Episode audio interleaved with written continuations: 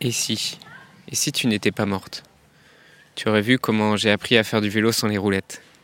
Tu aurais été là pour me donner la main à mon premier jour de classe et à chaque premier jour de classe qui ont suivi. Et tu aurais été là quand, quand j'aurais écrit mes premières lignes, quand j'aurais appris à compter. On en aurait fait plus, des batailles d'oreillers, des balades au bord de la mer. Tu m'en aurais lu de ces histoires pour m'endormir. Et sûrement qu'Harry Potter, pendant mon adolescence, n'aurait pas autant résonné en moi. Si tu n'étais pas morte, tu aurais été là pour mes premiers chagrins d'amour. Tu m'aurais grondé parfois quand je faisais des bêtises. Et on en aurait passé des vacances dans les bouchons à compter les voitures. Si t'étais en vie. Qu'est-ce qui aurait bien pu se. Qu'est-ce que tu aurais bien pu penser de mes choix de jeune adulte? Qu'est-ce que tu m'aurais dit de, mes études, de, de mes amours, de mes envies? Mais tu es morte et tous ces si n'auront jamais de réalité. Dans un monde où la question de la mort est souvent taboue, où vivre un deuil signifie encore être jugé, provoquer de la gêne, de l'incompréhension, quand ce n'est pas de la pitié, la grande question est celle-ci. Comment des orphelins comme nous, qui avons vécu très tôt la mort d'un parent, qui ne voulons pas porter ce poids sur nos épaules toute notre vie, ni qu'il impacte nos relations actuelles, comment nous pouvons y donner un sens nouveau, construire des relations plus profondes, et surtout, comment nous reprenons le pouvoir sur nos vies. Mon nom est Johan et bienvenue chez orphelins résilients. Salut, bonjour à toi, ça me fait plaisir de te retrouver pour cette nouvelle semaine d'épisodes d'orphelins résilients. Aujourd'hui, on se retrouve pour parler du déni ou d'une façon plus générale de la, la croyance qu'on peut avoir que les choses peuvent être différentes de celles de ce qu'elles sont et des histoires qu'on peut s'imaginer avec euh, des euh, bah, si ça s'était passé différemment, en quoi cette, euh, croyance te fait souffrir, en quoi elle te culpabilise? Et comment s'en sortir? Alors je me suis souvent fait des histoires, j'ai souvent joué à, m'imaginer ce qui aurait pu se passer si ma mère était encore en vie. Et je culpabilisais d'une certaine manière. Et je m'imaginais bah, tous les scénarios qui auraient pu se passer si ma mère était encore en vie. Et c'est aussi un fonctionnement que j'avais tendance à répliquer dans beaucoup d'autres situations de ma vie, de passer énormément de temps à, juste mentalement à faire des scénarios, soit après des situations euh, conflictuelles ou des, situations qui étaient engageantes pour moi, ou soit après différentes interactions ou des rencontres avec des gens. je me disais toujours, mais qu'est-ce qui se serait passé si j'avais dit ça euh, Ou euh, je me disais, j'aurais dû dire ça, ou j'aurais dû faire différemment. Et dans l'autre sens aussi, avant un événement, avant un, rendez-vous, un examen euh, un peu décisif, euh, j'avais aussi beaucoup tendance à me faire le film à l'avance et à imaginer tous les cas de figure.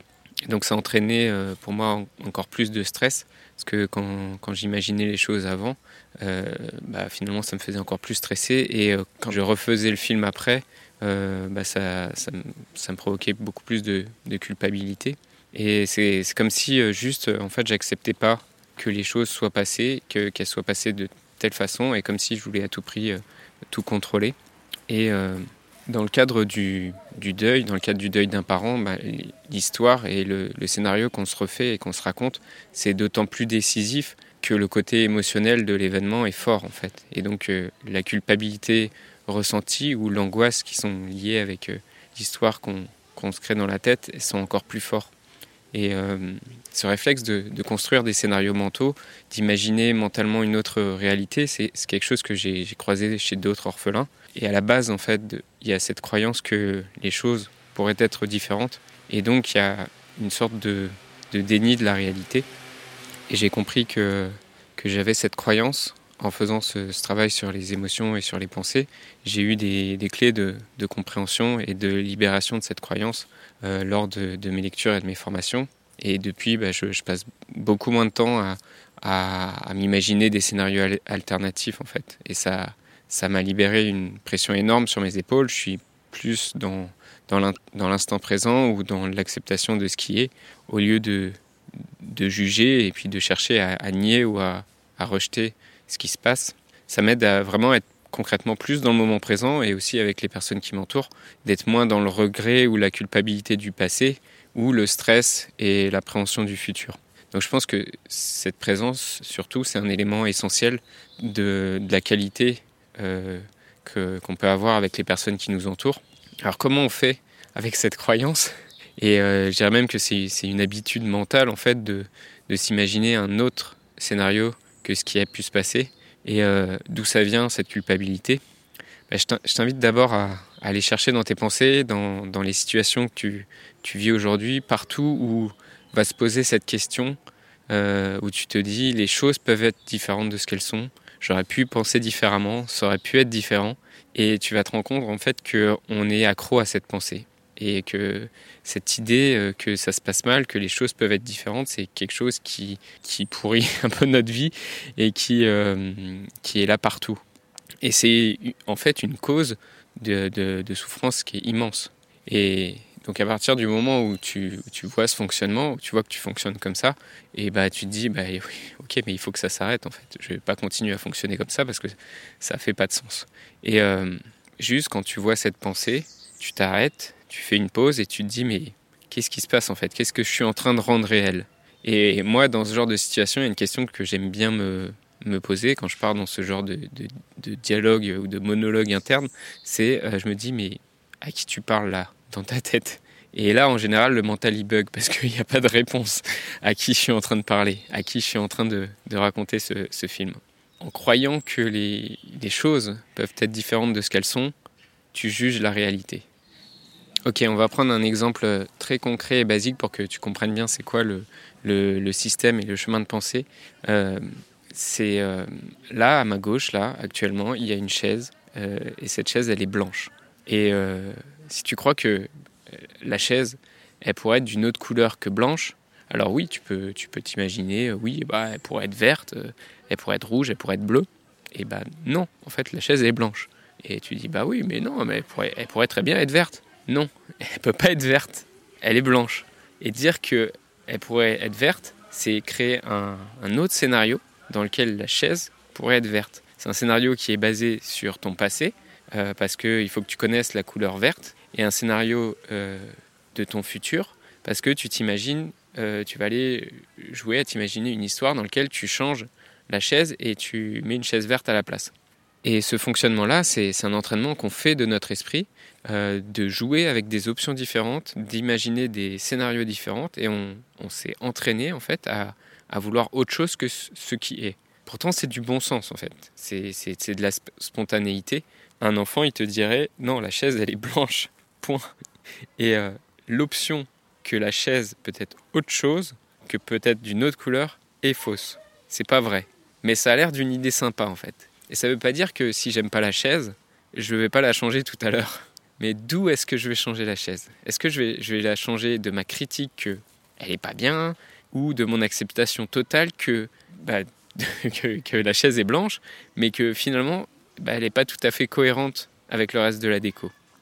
Parce que si je suis en train de me dire que juste la chaise elle est pas bien, que je juge, que je critique et que je suis juste en train de, bah, je suis juste en train de juger le moment présent. Et euh, tu vois, j'ai pris cet exemple euh, de la chaise parce que c'est un exemple qui, est chargé d'aucune émotion. Mais tu comprends bien que si tu es dans le déni, ou si comme moi pendant longtemps tu t'es fait des scénarios, tu t'es imaginé ce qui aurait pu se passer, bah, ça s'applique de la même façon à la mort d'un parent. Est-ce que la mort aurait pu ne pas avoir lieu? Non. Elle n'aurait pas pu ne pas avoir lieu. Est-ce que les choses auraient pu être différentes?